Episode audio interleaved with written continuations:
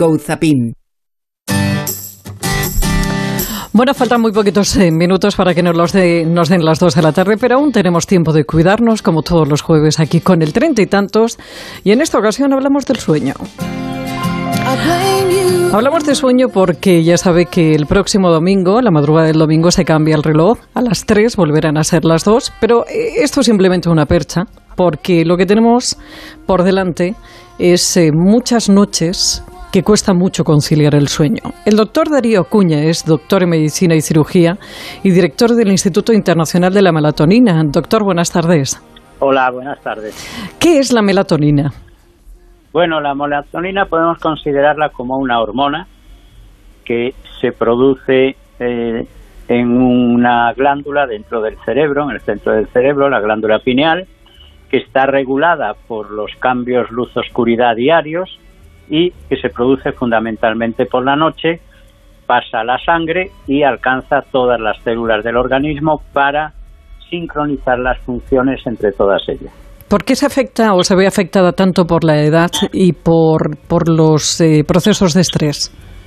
Bueno, la edad, porque a partir de los 35 años, como muchas otras hormonas, vamos reduciendo también la producción de melatonina, de manera que a los 55 años más o menos tenemos un 40% menos. Eso indica que esa melatonina por la noche, esa señal de la oscuridad que llega a todas las células, se reduce.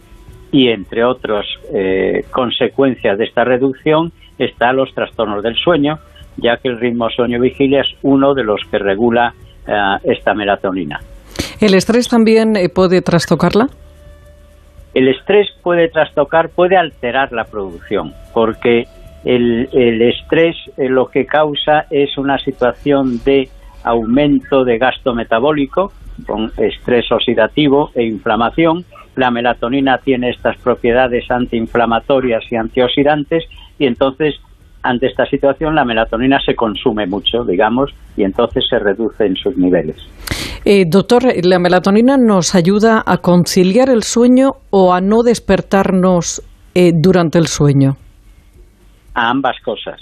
La melatonina normalmente empieza a producirse hacia las 7 de la tarde en condiciones normales y unas cuatro horas después aproximadamente ya alcanza unos niveles suficientes para inducirnos esa sensación de somnolencia que nos hace normalmente ir a acostarnos.